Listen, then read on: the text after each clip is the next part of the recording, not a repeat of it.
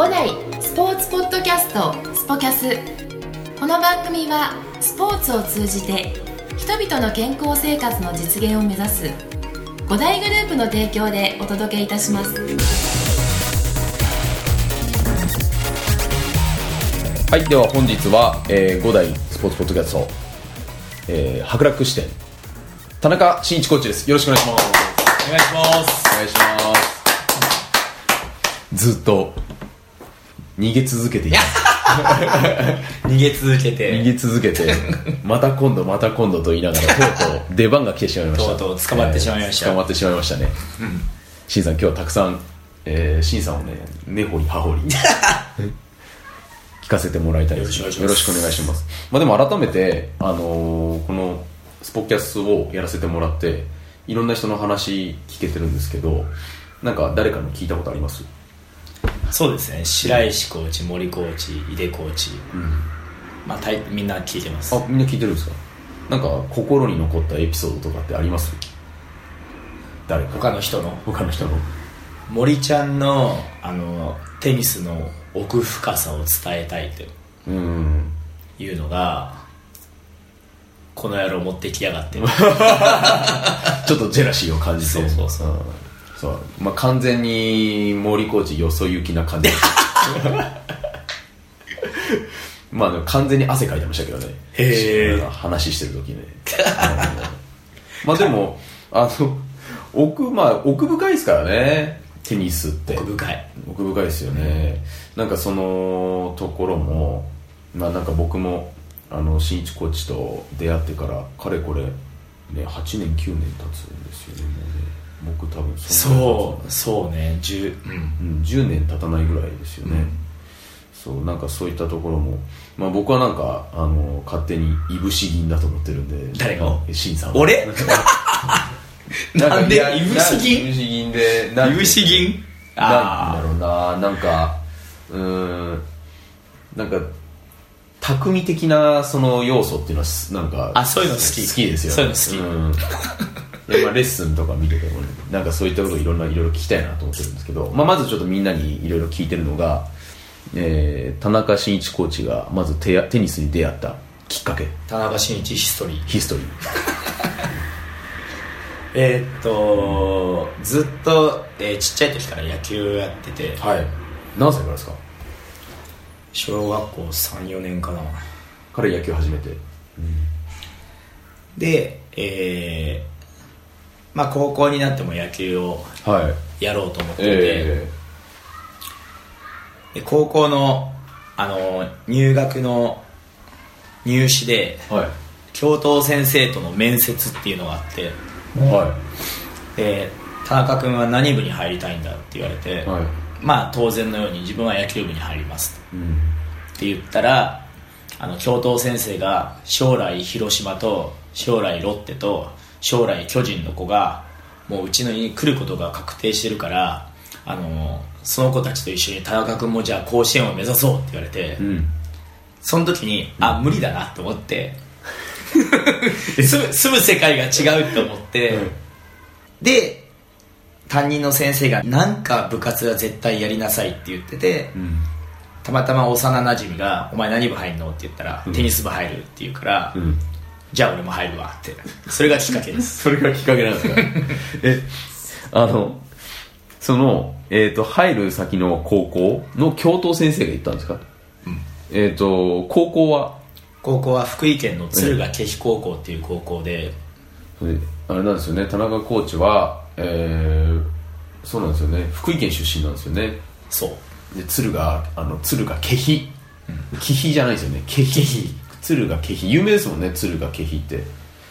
あのーそこにえっ、とその将来そのプロ野球選手になる子たちがまあもう決まってるから。決まってるっていうのはそれ誰の子そのこれから一緒に同級生として入ってくる子たちがっていう話。もしくは後輩？自分の。なんでびそこでびっくりしたのが、え。まあ、ドラフト会議っていうのは今はちょっとまた違うと思うけど、はい。当時のドラフト会議って一応ただあるだけで、ええ。もう中学の時点で、ん。君は広島だとかもう決まってるんだと思って。ああなんかそういうニュアンスをあの感じ取れるようなことを教頭先生が言ったと。まあ 決まってたと。うん。まあ、当時の僕は中学の時点でもう決まってんじゃん、うん、あれで思っちゃったん。だドラフトって何とか思ってまあその話を聞いてちょっと自分とは進む世界が違いすぎ違いすぎると思ってえちょっと野球は無理かなと思って。ー、なんかでも早い段階で 随分あの諦めたっていうか。一応その高校にまあ入学が決まって、うん。野球部ご希望の方は何年何組に集合してくださいってアナウンスが入って、はい。一応その何年何組を2往復ぐらいしました。よどうしようかな入ろうかなって。でも2往復した結果その教室にいる子たちのがたいとかを見てあちょっと違うと思って。絶対無理だと思うん。ってそっちちょっと当時は無理だと思ってしまって。確かにね野球部ってでかいんですよね。でかい。うん僕もなんか高校生の時って同級生でかかったですもんやっぱり野球部って。日大三高。そう、だからもうなんかでもその気持ちはわかるななんかねもうゴリラみたいなやついっぱいいて、ん。いやもう無理無理無理。ああじゃあそれで友達がテニス部に入るって言ったからじゃあ俺もってじゃあ俺もへえ結構じゃあその時まではテニスやったことなかっ全然なかった。たなかった、じゃあ高校から？高校から。テニス、えーでもそれそこで、まあ、今に至るわけなんですけどその3年間であの何があったんですか？テニスをそうやって続けられる理由がそこにあったと思うんですけど。その担任の先生が、えー部活は絶対やりなさいって言ったうんうんことと、はい。もう一個言った言葉があって、はい。何でもいいから高校3年間燃えなさいって。うん。恋愛でもいいしうん。勉強でもいいし部活でもいいし、うん。じゃあ部活に自分は燃えようと決めて、え。まあ、テニスの経験はなかったんですけど、はい。えーまあなんとかしてこうレギュラーになってうん。試合で活躍したいうん。と思ってたんで、まあ、それが大きなきっかけででもまあ燃えたらもう3年でテニスもやめようと思ったんで、あそんな感じでいたんですか？うん、3年間三年ガ間ッガッてやって、うん。もうやめようと思って。うん、でなんか草野球チームとか入ればいいやとかと思ってて。えーあじゃあもう一回野球はやろうと、んやっぱり野球が好きだったわけですね。うん、野球も。野球も、うん。それがまあ大きなきっかけになった言葉というか。あーでもそれをすごいいいなんか言葉をその時にもらったんですね。うん。であのもうまさにあのあれですね。軟式じゃなくてもう公式テニス部ですもんね。そうですね、うん。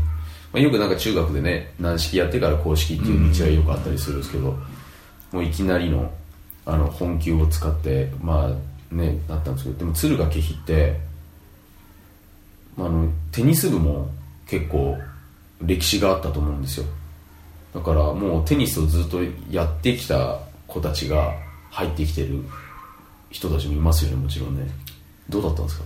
当時のテニス部はまあ今ほど多分力を入れてなくてうん。まだ全国にも行ったことないチームだったし、うん。ただ力は入れ始めてきた最中だったんで、まあ、うん。テニス経験者は、まあ、周りはほとんどでしたね。じゃあまだそこになんか自分よりも野球部ほどそのなんか見上げるような存在がいたわけではなかっうん、そこまでではない、たうんなるほど。なるほどまあ、テニスを3年間やってましたとかかな、まあ、何よりもゴリラではなかったんで。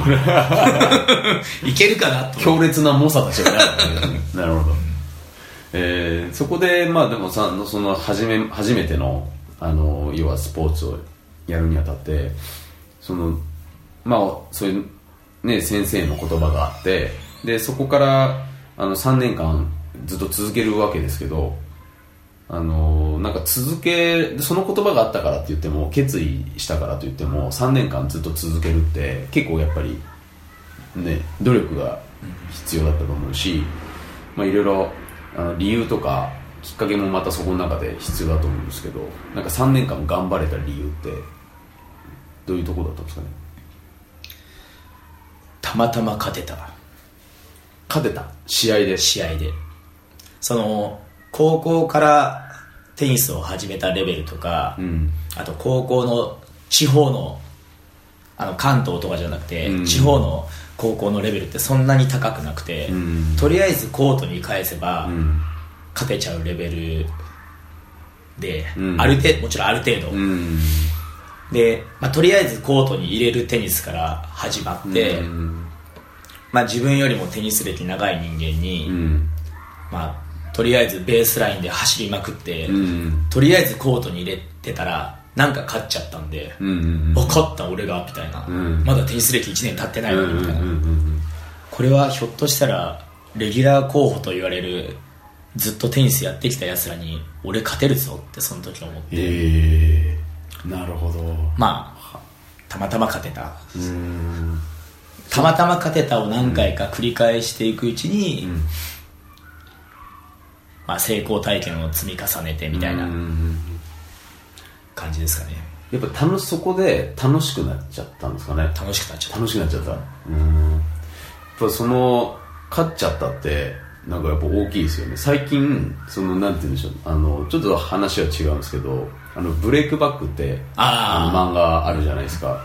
その中であのシンさんと同じようなシチュエーションの人っているわけなんですよ、へー。こう要は高校からテニスを始めるっていうようなことか、まあ、昔やってたんだけどもう一回やるとかあとはテニスのうんちくだけはすごい知ってるっていうキャラクターとかなんかいてでまあいろいろいるんですけどなんかその中であの結構そのなんですかあ俺って？っていうような瞬間が描かれてるんですよ。そのキャラクターキャラクターごとででなんかそこのなんていうんでしょう僕もテニスをずっとやってきて思うんですけどなんかそういった部活での経験とかっていうのが後になんかみんなと話しても最近思うんですけどそなんかその高校生の時の経験とかってなんかすっごいみんな大きいんだなって。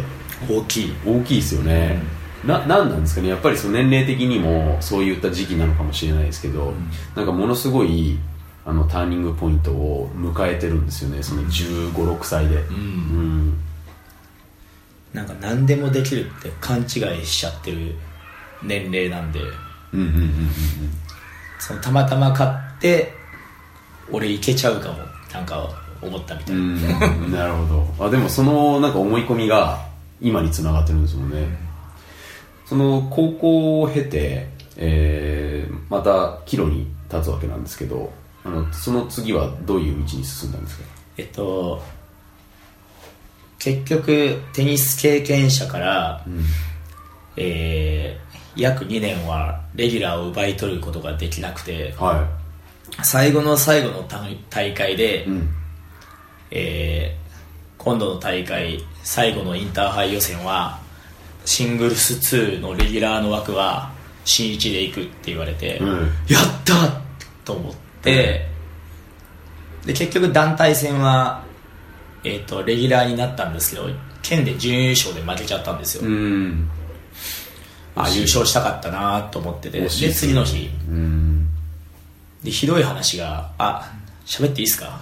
いいですよね。ひどい話が、うん。一応第一シードの高校だったんで、うん。自分が負けてもう一人負けて0-2でうちの高校は準優勝だったんですけど、ん。次の日の新聞で敦賀気比のシングルス2の選手が早々と敗れとかって福井新聞に書かれて ひどっ早々って書くなよとか思って。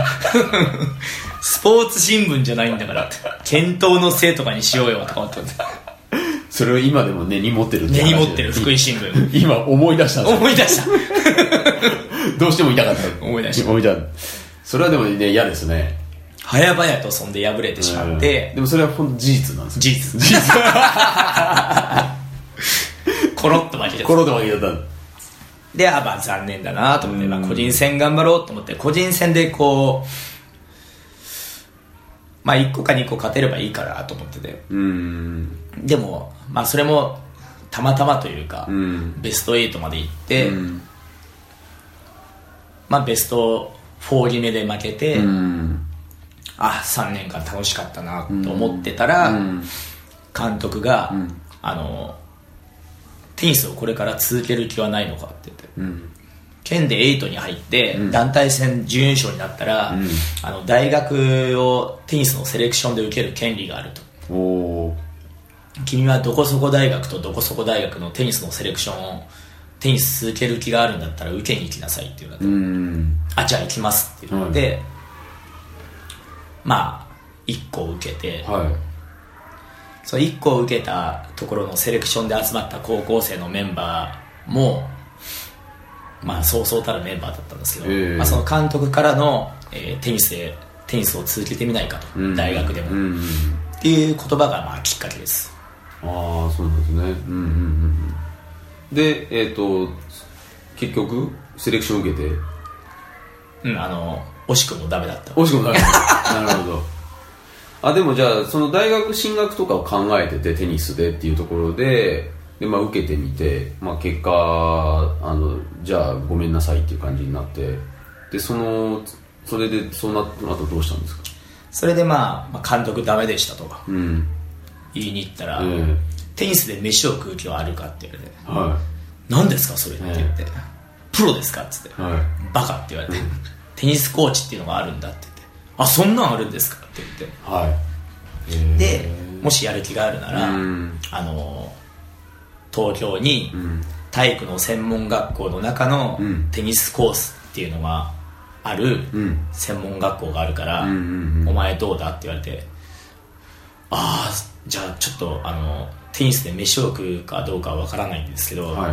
あのテニスは続けたいんで、うん。ちょっとあのそちらの方向に行ってみますって言って、はい。上京して、え上京してその専門学校に入りました。えああど。どちらなんですか？日本社会体育専門学校って言って、はい。もうちょっと潰れてしまったんですけど。今なくなっちゃったんですか？うん。あら。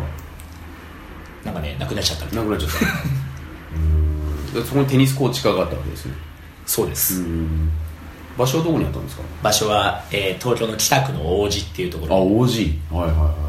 えー、赤羽とかのそばかな。あ赤羽。はい。ギリあの東京っていう感じのい位置になりますよね。そうそうそうその先行ったらちょっと埼玉に入れそうそうそうよぐらいのところですよね。そうそうそうそう。うん。あそうなんです。よあじゃあ福井から。で住んでたんですか王子に？えーっと、目白に住みました。あ山手線。そのチンチン電車って路面電車。はい路面電車はい。で王子と目白までつながっていて、で目白にあそうなんですね。目白に住み始めた。うーん。かな？うん。あのー、なんか今思い出しちゃったんですけど何年か前にあのシンさんと一緒にあの目白行って行った。でで 行った。あのシンさんのおあのお客さんが元お客さんがやってるすなんか行った。かき氷。かき氷食べに行きましたよね、したら行ったねお久しぶりですみたいな感じで言言ってそうそうそうそうそうそう。いらっしゃったんですよね。そうそうそうそうですよねそうそうそうそうねもうん何年も前だって言ってんねいや今思い出したあだからしそうです知ってるんですよねあそこのお店とかそうですそうですそうですよね、あれは何ですかダンロップさんの展示会でしたっけ？あの時ってそうそうそうそうですねその帰りにあのここ近くにいられるんだよねっていう話でそうそうそう一緒に連れてもらいましたもんねそうそううん自分が担当してたお客さんがやってる和菓子屋和菓子目白の有名な和菓子屋さんがあって、はいザキ君かき氷食べに行こうよで行ってみましたよね。そうそう、行きましたね。あれ、あれ美味しかったですよね。あれ美味しかったあ美味しかった。なんか今、思い出しちゃった。なるほど、いろいろ繋がってきましたね。あメジあ、そっか、それで目白に住んでたんですよね。そっか、そっか。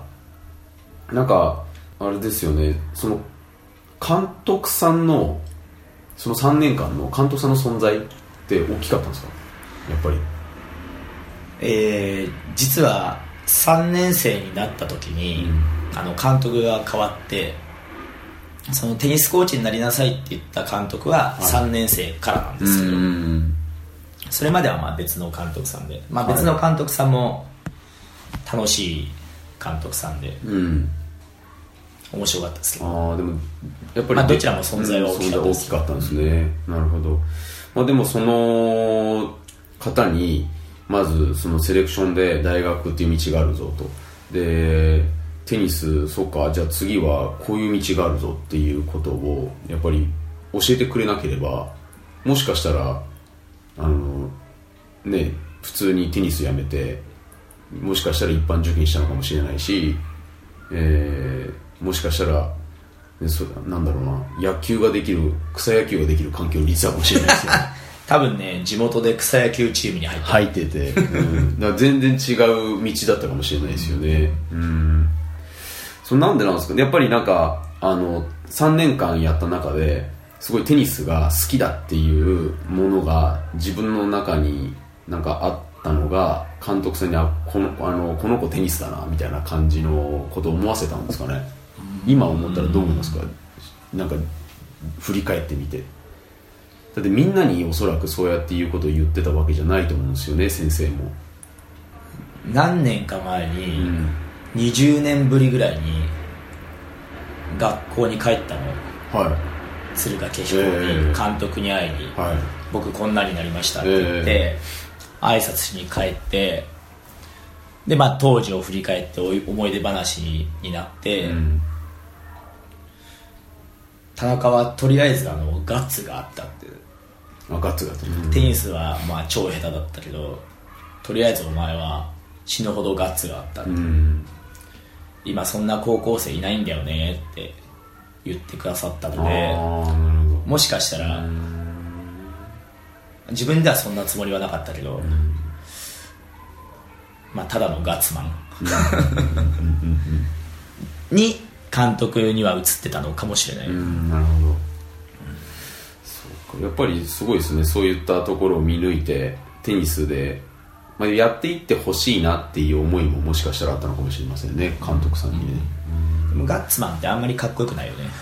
そうですか。あのあのいるじゃん。キャプテン翼の。顔面で。守っちゃう人それ石崎君。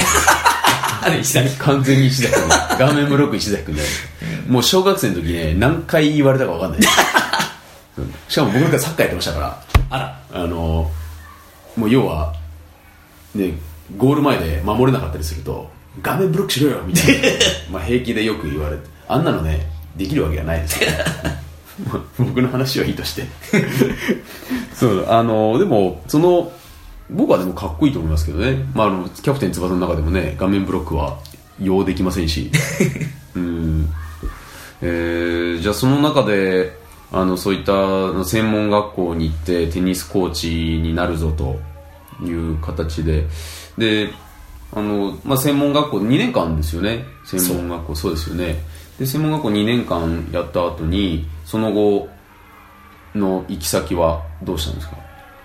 えー、2年生になったらまあ来春はコーチになるんだからもう2年生になったらあのコーチのバイトをしなさいって。あなるほどなるほど、うん、専門学校の先生が、えまあ、今思うと2年生になったらって遅いなと思うんですけど、まあうん。そういう学校ーで,、うんで近くにあのたまたまこうルネサンスっていうテニススクールがあって。レイさんですはい。じゃあここだと思って、うん。近いしとうんうん思って、うん。でそこでバイトをやり始めて。で2年間経ってルネサンスではその専門学校からの新卒の社員は募集してない。っうん。うんていう当時の話で、うん社員になりたいんだったら、うん。あの今の状況を続けて中途採用を狙いなさい。ってうん言われてなるほど。やるかやらないかどうする？っつって、うん。じゃあやります。ってうんうん。っていう流れですね。ああそうなんですね。あじゃあその時にねあのバイトを始めたきっかけでじゃあそのそのままなんバイトを何年続けたんですか？卒業してから。卒業して5年。ああすごいですね。ある時期に、ん。もう社員は取らないからって言われて、ってえ言われて、うん。まあ、自分と似たような境遇の子がいたんで、うん。お前どうするって言ったら、うん他にやることねえしやろっかなっつってじゃあ俺もやろっかな田舎帰ってもすることねえしなと思って。高校の時と一緒な感じ 流されやすい。えー、まあでもその時の決断があってでもそうですよね、まあ、ルネサンスさんなんてねもうあのなんていうんですか、まあ、全国にあってでそれで、ね、もちろん社員になるにはね、まあ、すごい大きな、ね、会社ですしあの狭き門なのかもしれないんですけどその中で、えっと、5年間やっていてでその後ないそういう道がなかなかないよっていう話になった後な言われてから5年間あ全部で合計で5年間。全部で合計で5年間。でなんか途中でそういう道ないかもみたいな話でまあないよみたいな話されてでも続けた5年間。そう。なるほど。でその後は？その後は、はい。えールネサンス姫路兵庫県の姫路市、はい。で、えー一人募集があると。はい。新一どうだって言われてえ行きますと。でえー大抵一スクールに2人か3人は社員がいたのええで、え。どなたの下につくんですか？ってうん聞いたら、お前一人だって言われて、あ僕一人なんですね。チーフはじゃあ誰ですか？ってお前だって言われて。ええ そこでこう今でもこう冗談半分にで仲間にん。言うんだけど、そこでこう新入社員でいきなりチーフ、うん。ししかも会社史上最年少チーフがにななりました、すごいっすね。ええまあ、たまたまもう人がいないから、うん。行ったらまあ自動的にチーフが、うん。チーフまあ責任者で。うん25歳の時に行ったのかな。うん25新入社員いきなりチーフ。チーフ。史上最年少チーフ。すごい。かっこいいと思って。でもなんかあの今のま今のこのストーリーをあの聞いててそのあれですよね。そのなんかまあもちろん考えた悩んだりとか考えたりっていうところもあったんでしょうけどその高校の時もあのなんて言うんでしょうそのすすごい素直にじゃあ行きますっていう感じのなんか決断してますよね。とりあえずその誘ってもらってじゃあ行こうかなっていう。なんかそこがやっぱりガッツなんでしょうね。うん高校3年間で培ってきた行くぜっていう。だってあれですよねしかもね姫路っていうのはあの縁もゆかりもないっていうか、全く。ですよね。でそこに、まあ、ある意味あのなまあ空きがあったって、まあ、チャンスなんですけどなんかそこに行くっていうのもまあやっぱり勇気がいることじゃないですか。うんなんかそそこはなんか改めてすごいですね強いですよね。あうん。なんかみんなが多分受け入れられるような条件ではないような感じするんですけど、うん。えーだってえっ、と目白目白目白目白で、えーそこから、えー姫路に行って姫路。姫路は何年何年間だったんですか？結局そこで。結局1年しかいなくて。うん。でも1年間そこででもあるもともとあったんですか？店舗としては。もともとあった。あってでそこに入ってでじゃあまあある意味、ね、マネジメントもしていかなきゃいけないわけじゃないですか。でそこで1年間やってでも結構大変だったんじゃないですか？大変だった。大変だったね。今だから笑える今だから笑える、うん。でそのそういったあの経験を経てでその後？その後は長野県の松本市にはい。新店を出すからはい「新一どうだ?」って言われて。あすごいっすね。あそういう感じだったんですね「新一どうだ?」って言われて「行きます」行きます。すごいいや C さんすごいわそれは。うん。行きます」行きますって言って。って。言って長野県の長松野県本市松本市。に2004年？27ぐらい。うん。いやー結構20代いってますね。いいですね。へえすげえな結構行ってんな。なるほど長野県はそれで何年だったんですか？で長野県松本市にははい。3年半いて、えで長野県長野市にえはい。また転勤になってまあ、ええ。松本市と長野市って高速で30分ぐらいで行けるんえで、え。長野県長野市に転勤になって、うん。で現在に至るです。あえっ、と3年3年半っていうのはその 3, あのその3年半の中で、えー長野市にもうきあごめんなさい。3年半松本にいて松本いてその後半年長半年野市長野市。ああでその移動があって。ででそこで現在じゃなくてそこ次が5代だったわけなんですか。そう。じゃあそれでしたらまたあの今話続けはしょっちゃうんですけど。で長野から次横浜に戻って横浜に来たわけですよね。横浜に。横浜に来てあの福井には帰らず経由せずああそうそうそう。もうほらえー、まあなんかじゃあそうそうすると30歳ぐらいの時ですか？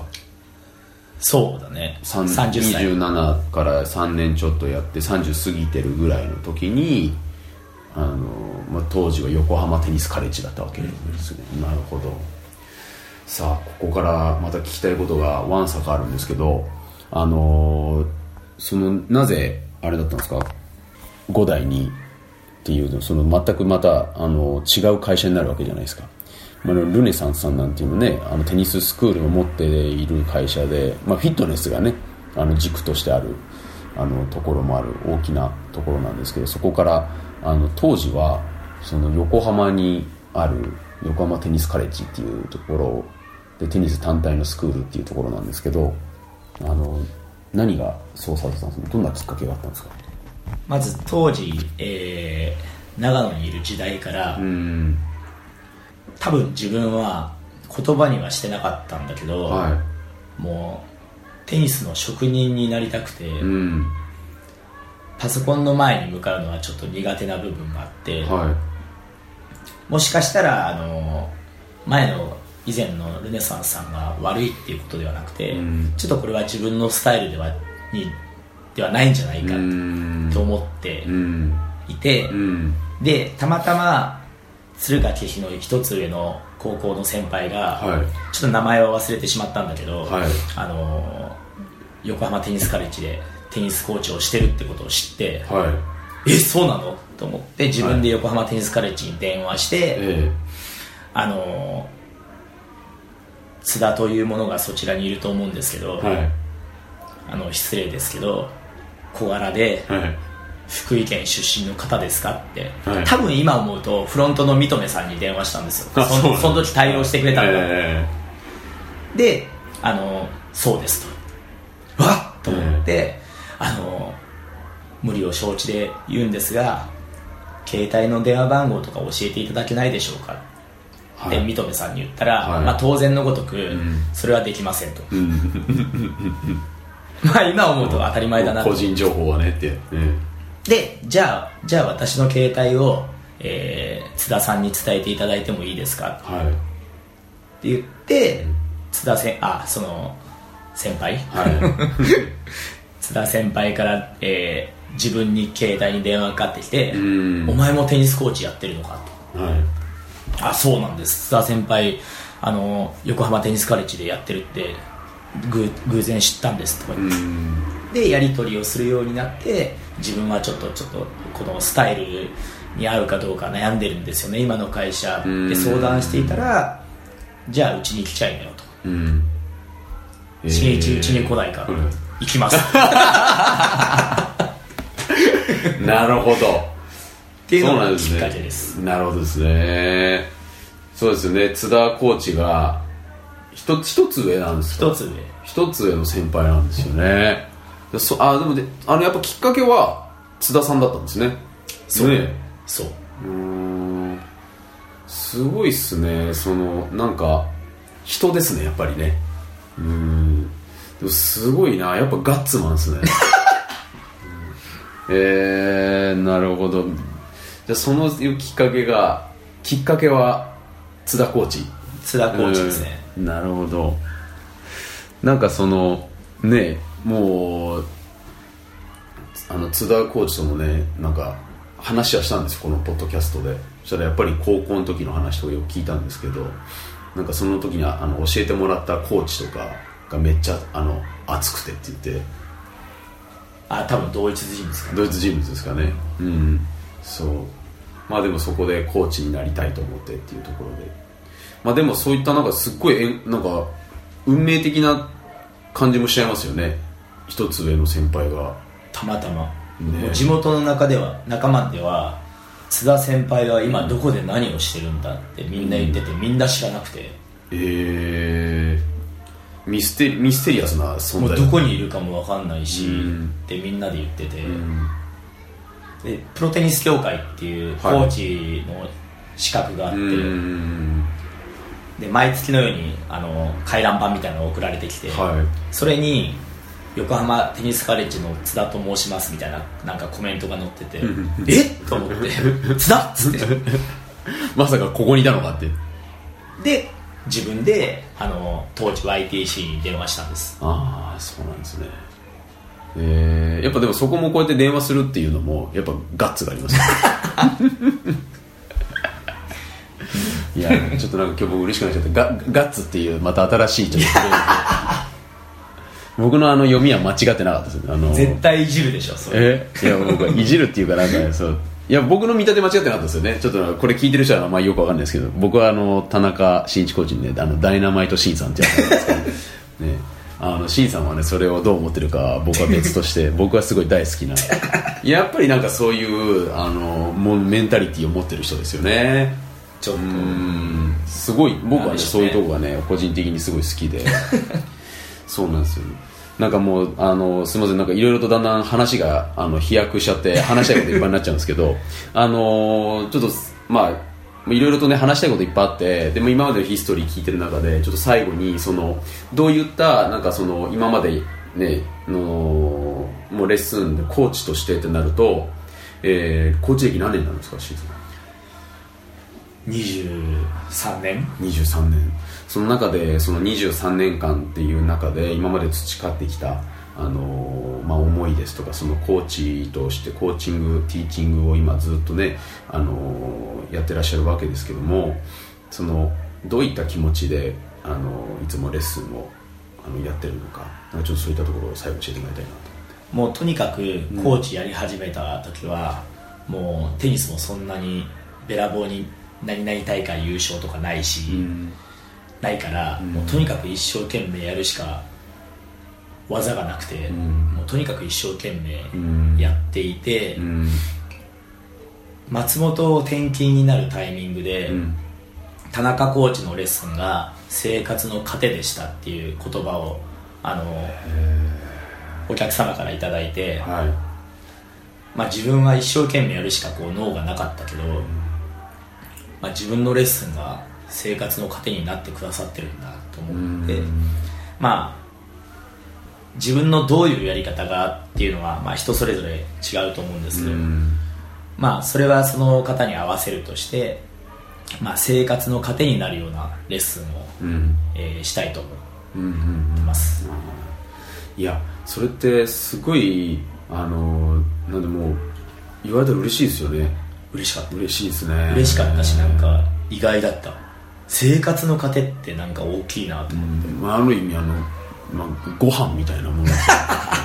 ご飯もうご飯。ねもう生きる術っていうか、あでもそこまでの存在になってたっていうことに。うんでもそこをあのなんて言うんでしょう。